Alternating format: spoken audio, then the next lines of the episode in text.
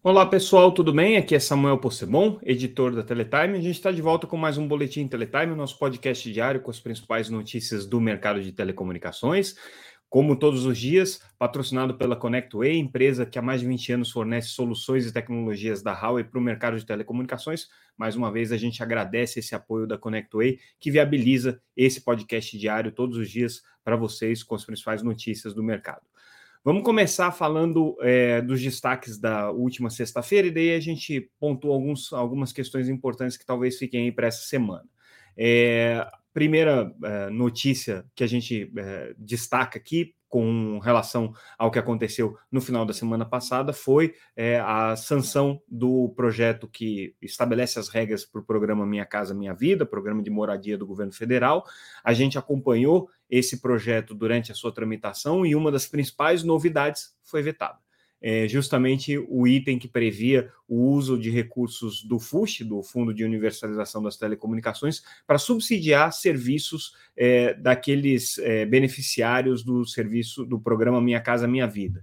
Então, é, se havia alguma expectativa aí de que é, esses beneficiários pudessem é, ter uma espécie de subsídio também para contratar serviços de banda larga, foi frustrada porque o governo entende que faltou é, a esse dispositivo uma análise de impacto social é, e também comprometeria recursos que já tinham sido alinhados é, com outros, é, outras prioridades e outros projetos sendo colocados. Então, esse item especificamente teve é, o veto recomendado aí pelo Ministério do Planejamento e acabou caindo continua tendo a previsão de construção de infraestrutura de banda larga junto com os projetos é, do Minha Casa Minha Vida, o que significa que é, os condomínios vão ter que ser é, banda larga ready, vamos chamar assim, né? preparados para receber serviços de banda larga com dutos, com fibras, enfim, com instalações já necessárias. Agora, a prestação em si do serviço não vai acontecer com o subsídio do FUST, que era o que se imaginava que poderia acontecer na, na, durante a tramitação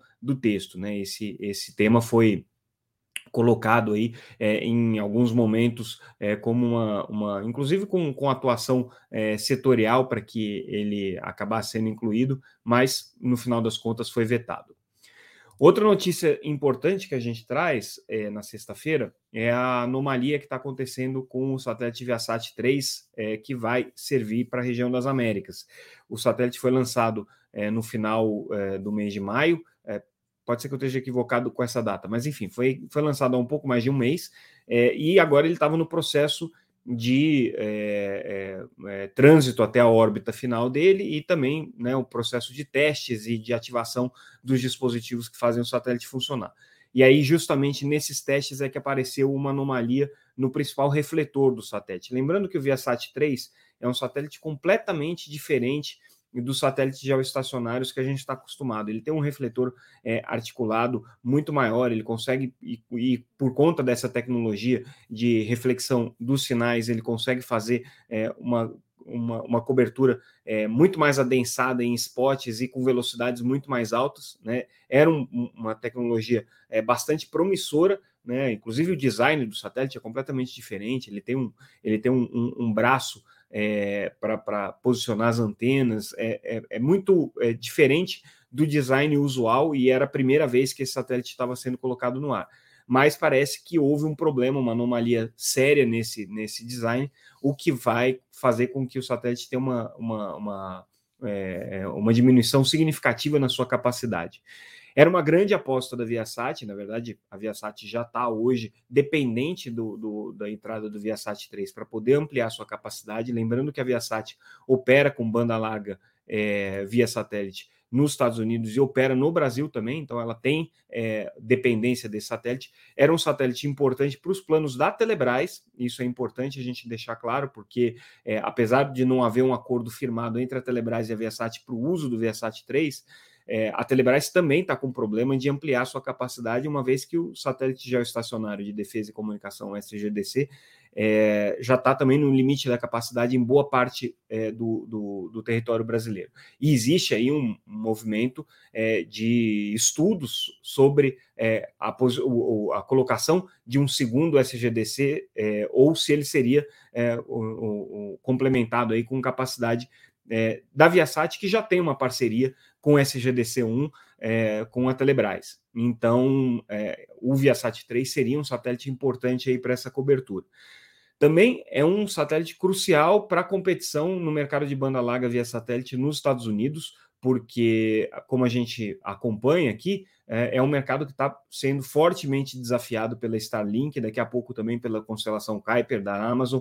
É, então, é um mercado que tem enfrentado uma, uma disrupção completa nos modelos de negócio, na lógica é, é, é, é de competitiva, e a Viasat apostava muito nesse novo satélite para poder é, ter fôlego para competir com esses novos serviços, porque esse novo satélite daria à Viasat a possibilidade de oferecer serviços com capacidade muito maior, com velocidade muito maior, a preços possivelmente menores e uma possibilidade de expansão muito grande da sua cobertura, principalmente da cobertura de banda larga terrestre, mas também da banda larga é, para é, serviços é, de, de, de, transporte de avião. Né? Então é uma banda larga que hoje tem sido muito demandada e que o Viasat 3 teria essa capacidade de fazer essa cobertura é, de uma maneira bastante é, importante para a Viasat.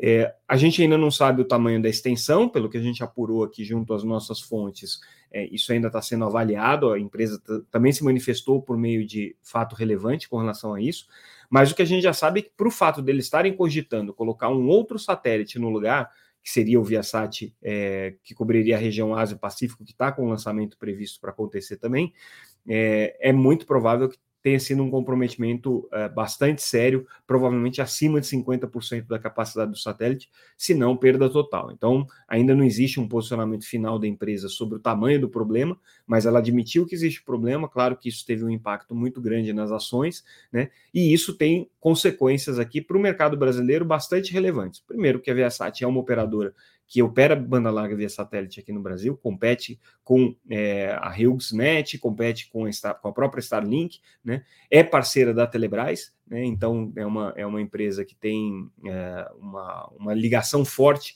com os serviços prestados aqui pelo satélite geoestacionário de defesa e comunicação, e com esse contratempo, enfim, com esse incidente aqui, que é, é, bastante preocupante, certamente ela vai ter que rever alguns dos seus planos aí, vai ter que trabalhar nos seus planos. Falando agora um pouco sobre o mercado de 5G global, a partir de dois balanços divulgados no final de semana passada é, das, da, das principais fornecedoras do mercado de 5G, de pelo menos algumas das principais fornecedoras. A Ericsson teve uma redução de receita no segundo, no segundo trimestre. Então, esse dado indica que houve uma retração no mercado de 5G é, no mundo. Né? Ela registrou um crescimento é, de, de, de, de, até de 3% na, na implementação é, das redes de 5G, mas no semestre as receitas caíram 9%, né? É, e isso significa que existe aí uma desaceleração na demanda por 5G é, de uma maneira geral. Isso é o que mostram aqui os dados da Ericsson. Né? Claro que existem é, questões competitivas, a gente teria que avaliar também como é que foram os resultados da Huawei para poder dizer com segurança que o 5G está tendo uma, uma, uma, desaceleração. Mas o fato da Ericsson é, ter sofrido esse baque, a Ericsson é uma fornecedora que pela sua característica competitiva, está presente em praticamente todos os, os grandes é, operadores do mundo, isso daqui é bastante relevante, sim. É, ela não fala especificamente sobre o desempenho do mercado brasileiro, mas a gente sabe que o mercado brasileiro está acelerado. Ano passado foi um dos principais mercados para Ericsson, esse ano continua acelerado. É, inclusive, uh, o que a, a fornecedora aponta é que houve um crescimento de receitas aqui em toda a América Latina, então, é, pelo menos a nossa região aqui continua é, bem é, é sendo importante aqui do ponto de vista de, de é, desempenho para essas empresas é, fornecedoras aqui. Se bem que hoje, para Ericsson, um mercado muito relevante tem sido a Índia, né? Ela está contando aí já com market share é, é, bastante importante, a liderança do market share no mercado indiano. Lembrando que a Índia é, é um, é um mercado chave para os fornecedores chineses, chave para os fornecedores ocidentais, primeiro pela quantidade de gente, né? E depois porque geopoliticamente é um país que tem aí atuado como um fiel da balança nessa disputa entre Oriente e Ocidente, principalmente com relação às tecnologias de 5G. A Nokia, outra importante fornecedora de equipamentos de 5G, também está é, é, tá dando uma desacelerada aqui, mas nesse caso nas suas expectativas. Eles estão divulgando aqui um, uma redução é, da expectativa de receita para esse ano, que caiu de 20, que estava entre 24 e 26 bilhões de euros, e agora eles estão prevendo entre 23 e 24 bilhões. Então, eles estão abaixo do patamar mínimo que eles estavam prevendo. E, de novo, né, o, o, o motivador para essa redução tem sido já uma desaceleração na demanda por equipamento de 5G. O que está acontecendo em outros países, que talvez aqui no Brasil ainda não esteja, porque a gente está no começo do processo? As operadoras puseram 5G para funcionar, mas é, ainda não estão tendo receitas com isso. E a perspectiva de é, avanço do 5G, principalmente nos mercados é, corporativos e no mercado de é, aplicações é, é, voltadas para o segmento B2B, voltadas para o segmento empresarial, é, ainda estão muito mais lentas do que se imaginava. Né? A gente tinha uma perspectiva aí de que as redes privativas iam é, é, puxar o crescimento do 5G, que você ia ter um processo de adoção do 5G massivo por empresas e por segmentos é, verticais de negócio, o que ainda não está acontecendo nesse ritmo que se imaginava. Está acontecendo, mas ainda num ritmo muito lento. Isso está fazendo com que o 5G, que não tem receitas adicionais para os usuários, tenha é, um ritmo de adoção por parte das operadoras mais lento. Quer dizer, eles estão colocando o, as redes nos é, mercados mais relevantes, mas estão deixando a expansão massiva, é, adiando os planos de expansão massiva mais para frente. Então, é, com isso, o 5G não está crescendo como se imaginava ao contrário do que está acontecendo no Brasil com o mercado de fibra, é, que é um mercado que a gente sabe que, apesar de estar tá num processo aí de é, desaceleração de crescimento, ainda tem crescido muito, e aí um bom sinal, sinal, é, sinal disso é que a TIM está é, lançando no, no, em alguns, alguns mercados em que ela atua é, e no Distrito Federal, são oito estados e mais o Distrito Federal, o serviço já com velocidade de 2 gigabits por segundo e com cobertura indoor por meio de é, equipamentos Wi-Fi 6. É, esses, esse patamar aqui que a, que a TIM está oferecendo não é inédito, mas é a primeira das grandes operadoras a oferecer isso daqui de um ponto de vista comercial. Então, o que a gente percebe é que as operadoras estão entrando agora numa nova fase competitiva com relação ao 5G, justamente de trazer mais velo... competitiva com relação à fibra, perdão, de trazer é, mais velocidades é, na oferta do serviço. E, e, o interessante é o valor que eles estão colocando, tá? É um valor de 290 reais, é um valor alto, né? É, mas é, é, é, um, é um valor, claro, promocional, vale por um ano, mas é um valor aí bastante competitivo com ofertas de 1 GB que a gente já tem no mercado. Depois disso vai para 450, tá? Então, é, como eu disse, é um valor promocional. E aí, falando um pouco de estratégia de marketing das operadoras, uma notícia bem legal é a Claro sendo patrocinadora aqui da Copa do Mundo Feminina, é, é, patrocinador aqui no, no para território brasileiro, né? A Claro, ela tem uma, uma, uma, atuação muito forte como patrocinadora de grandes eventos, ela gosta disso, né? É um, faz parte da estratégia dela, já patrocinou Fórmula 1, Copa do Mundo e tudo mais, e agora é, apostando aí na Copa do Mundo é, feminina, que é, tem ganhado corpo, é, tem ganhado atenção, né? Vai ser disputada é, na Austrália e na Nova Zelândia, e é, a partir do dia 20 a gente já começa a ver aí a marca da Claro sendo colocada nas é, transmissões da Copa do Mundo, que tem aí outros patrocinadores importantes, mas claro, é, tem muito menos atenção do mercado é, publicitário do que a Copa do Mundo masculina.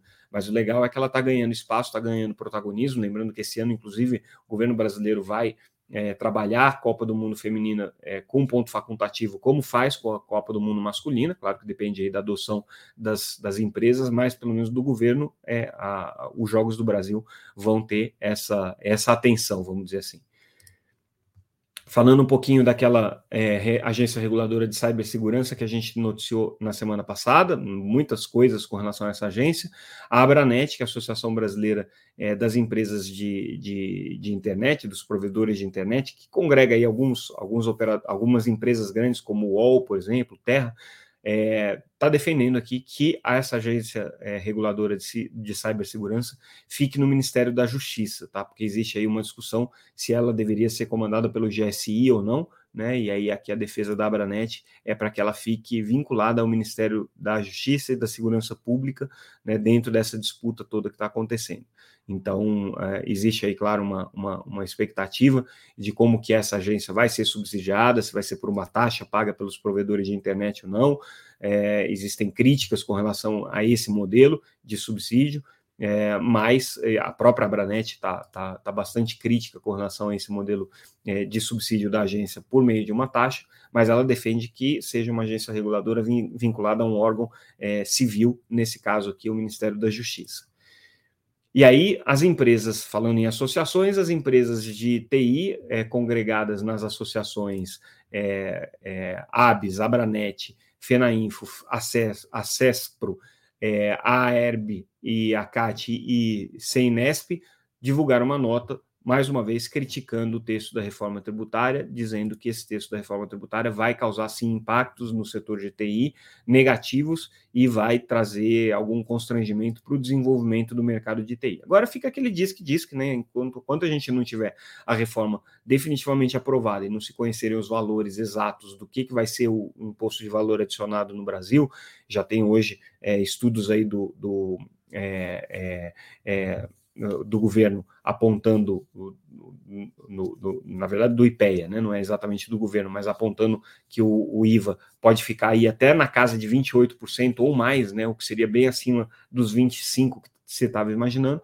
pode ser que tenha realmente é, esse modelo de, de reforma tributária do Brasil um impacto bastante pesado em alguns segmentos da economia mas ainda é cedo para dizer, porque a reforma ainda não foi aprovada no Senado e porque ainda não foi regulamentada. Então, enquanto isso não acontecer, não dá para a gente falar com certeza o que, que, vai acontecer. Por enquanto, as associações estão falando é, com base em projeções. E com isso, a gente encerra o nosso boletim de hoje. Ficamos por aqui. É, amanhã a gente volta com mais um Boletim Teletime. Mais uma vez agradeço a audiência de vocês e o patrocínio da ConnectWay. Até mais, pessoal. Até amanhã.